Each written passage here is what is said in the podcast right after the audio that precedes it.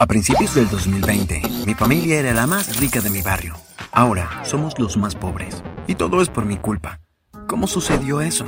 Quédate atento hasta el final del video para averiguarlo. Oye, ¿ya te has suscrito? Si no lo has hecho, asegúrate de hacerlo ahora. Oh, y presiona la campana de notificación para que no te termines perdiendo todos nuestros otros videos también. Me acosté en mi cama mirando el techo. Mi habitación era el sueño de todo adolescente. Tenía una computadora de alta gama con el último sistema de videojuegos, el mejor sistema de sonido que el dinero podía comprar. Pero todavía estaba aburrido. Pensaría que vivir en esta enorme mansión sería genial, pero extrañaba a mis amigos y mi vida anterior. Pensé en lo mucho que me divertía cuando vivíamos en nuestra antigua casa. Siempre salía en bicicleta con mis amigos o jugaba al fútbol en el campo. Pero desde que nos mudamos aquí, nunca podía salir con ninguno de mis amigos. Todos vivían demasiado lejos. De repente, un golpe en la puerta me sacó de mis pensamientos. Entra. La puerta se abrió y entró Jaime, nuestro mayordomo. ¿Sí, Jaime? Disculpe, señor, la cena está a punto de ser servida. Ok, gracias, estaré abajo en un minuto. Muy bien, señor. Cuando bajé las escaleras fui directamente al comedor. Es una habitación enorme con paneles de madera y una costosa alfombra persa. La mesa del comedor se extiende a lo largo de toda la habitación. Mientras caminaba hacia el otro lado de la sala, todos los sirvientes que estaban alineados contra la pared me asintieron. No sabía ninguno de sus nombres, habían demasiados para recordarlos. Mi hermana Sara ya estaba sentada en la mesa con los ojos pegados en su iPhone X, como de costumbre. Hola Sara. No esperaba recibir una respuesta de ella. Apenas me dirigía la palabra en estos días. Un par de minutos después, mi mamá y mi papá se pusieron junto a nosotros. Apenas eran reconocibles para mí. Ambos se habían sometido a tantas cirugías plásticas que me preguntaba por qué se lo hacían a sí mismos. Quiero decir, ¿no era como si tuvieran un buen aspecto? Una vez que estuvimos todos sentados, los sirvientes comenzaron a traer la cena en platos de plata. Esta noche no fue diferente a cualquier otra noche. Siempre teníamos una gran cena digna de un rey. Langosta, langostinos, caviar o lo que sea, lo teníamos. Probablemente estés pensando en la suerte que tenía, pero para ser honesto estaba aburrido de comer toda esa comida de lujo. Estaba deseando algo de comida normal como una pizza o una hamburguesa. Todos comenzamos a comer. Esperaba que la noche pudiéramos tener una conversación para variar. Parecía que recientemente ninguno de nosotros teníamos nada que decirnos, pero mi mamá le hizo una pregunta a Sara. ¿Cómo estuvo la escuela hoy, Sara? Sara solo gruñó, pero al menos fue un comienzo. Estaba empezando a sentirme un poco más feliz.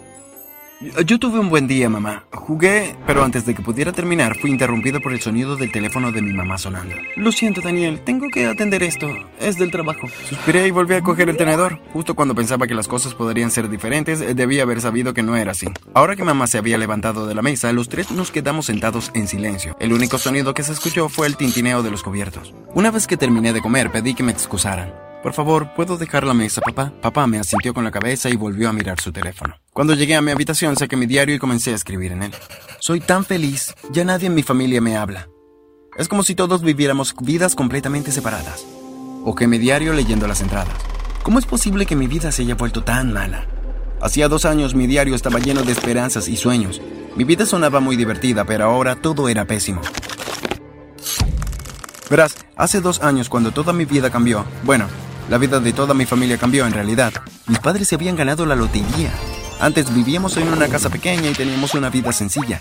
Cuando me enteré por primera vez de que habíamos ganado una gran cantidad de dinero, estaba muy emocionado. ¿Puedo tener mi propia computadora ahora? Ah, por supuesto que puedes. Todos podemos tener lo que queramos. Era muy cercano a mi mamá y mi papá en ese momento. Pasamos todas las noches juntos, ya sea viendo la televisión o jugando a las cartas o juegos de mesa.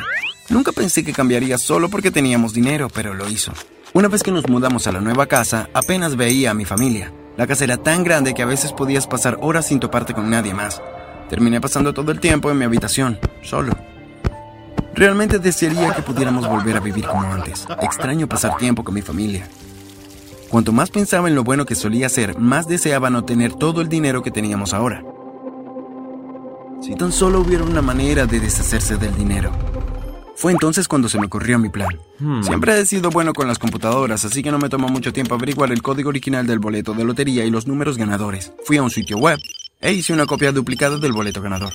Lo siguiente que hice fue llamar a la compañía de lotería diciéndoles que sospechaba que la familia Robinson tenía un boleto falso. Aquí tengo el boleto ganador real. El boleto que mostraron los Robinson es falso. Bueno, esa es una acusación muy seria. Definitivamente lo investigaremos por usted. Nos comunicaremos una vez que hayamos investigado un poco. Ahora todo lo que tenía que hacer era cambiar el boleto duplicado por el ganador real. Sabía que mis padres habían puesto el billete ganador en la caja fuerte de abajo, así que esperé hasta que salieron y me escabullí a la oficina de mi padre. No me tomó mucho tiempo encontrar el número de combinación. Mi papá usaba el mismo número para todas sus tarjetas bancarias. Saqué el boleto original y lo reemplacé por el duplicado. Un par de días después, cuando estaba sentado en el salón viendo la televisión, mi papá recibió una llamada telefónica.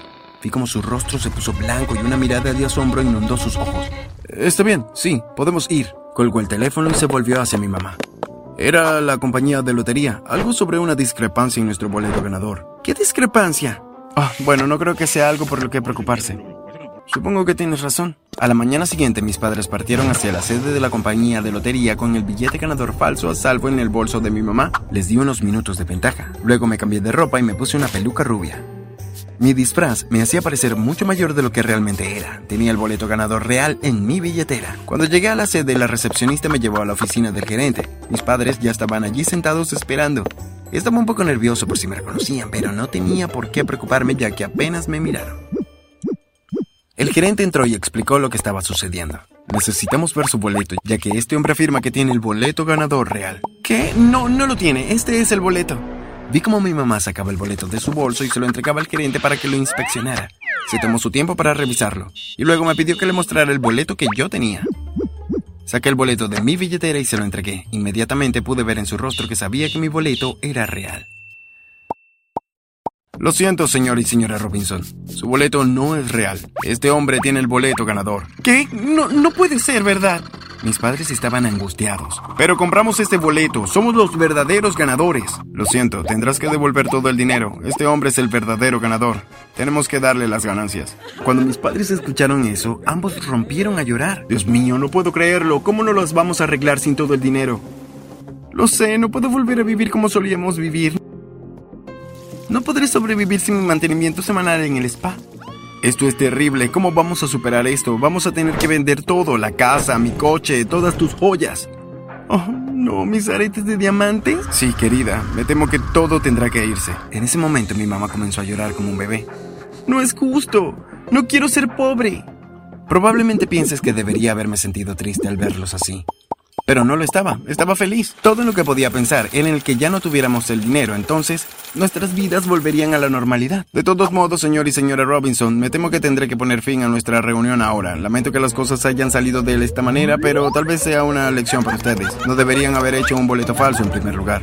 Pero no lo hicimos, simplemente no entiendo cómo pudo haber sucedido esto. Una vez que terminó la reunión, corrí a casa para llegar antes que mis padres. Cuando llegaron a casa y nos contaron a Sara y a mí lo que había sucedido, fingí estar muy triste. Sé que ustedes dos deben sentirse infelices en este momento, pero estábamos bien antes de obtener el dinero y estaremos bien de nuevo. Mis padres pusieron la mansión a la venta y vendieron todo lo que teníamos y nos mudamos a un pequeño apartamento.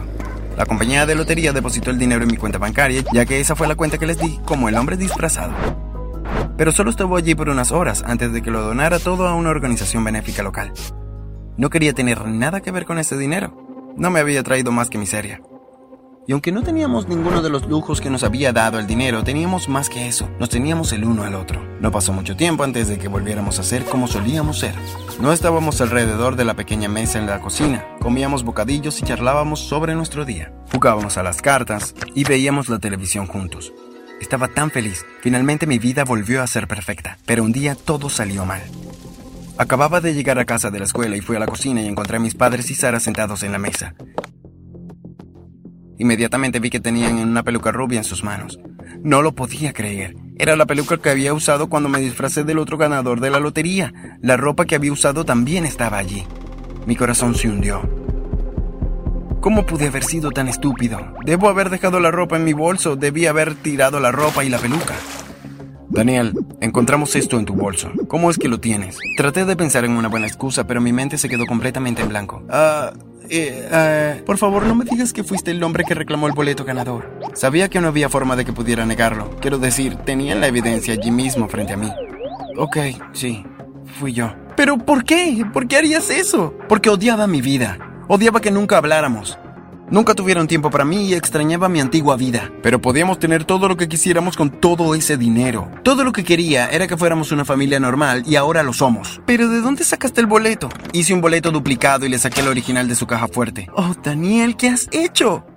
Miren, Tienen que admitir que ahora somos más felices. Lo único que nos trajo el dinero fue la soledad. Ahora nos volvemos a tener el uno al otro. No, Daniel. Ahora tú no tienes nada. Nunca podremos perdonarte por lo que nos has hecho. No queremos tener nada más que ver contigo. No quieren decir eso. Oh, sí. Sí lo hacemos. Puedes hacer tus maletas ahora mismo y mudarte. No queremos volver a verte nunca más. No podía creer lo que decían mis padres. Seguramente no podían simplemente darme la espalda, pero resulta que podían hacer exactamente eso. Empaqué todas mis cosas y salí de la casa. Me obligaron a hacerlo. Vagué por las calles durante horas tratando de encontrar un lugar donde quedarme. Finalmente me encontré con una vieja casa abandonada y pensé que tal vez podía refugiarme allí. Pero cuando le abrí la puerta, un viejo vagabundo obviamente ya vivía ahí y me gritó. Sal, sal, sal, no hay lugar aquí. Estaba a punto de renunciar a encontrar un lugar cuando me encontré con un antiguo almacén. No parecía que nadie hubiera estado en esa locación durante años. Abrí la puerta y entré. Estaba maloliente y húmedo, pero al menos estaría seco si empezaba a llover. Mi primera noche durmiendo a la intemperie fue miserable. El suelo de piedra estaba frío e incómodo y el lugar estaba lleno de ratas. Solo logré dormir un par de horas. El resto del tiempo me quedé ahí tumbado, pensando en mi vida y cuando teníamos el dinero. ¿Cómo he podido ser tan estúpido? No aprecié la suerte que tenía de vivir en esa mansión, poseer todo lo que quería. Claro, mi familia no se hablaba, pero no fue tan malo. Definitivamente no era tan malo como dormir en este viejo almacén. Y entonces fue cuando me di cuenta. Quizás tirar todo nuestro dinero no fue la mejor decisión que he tomado.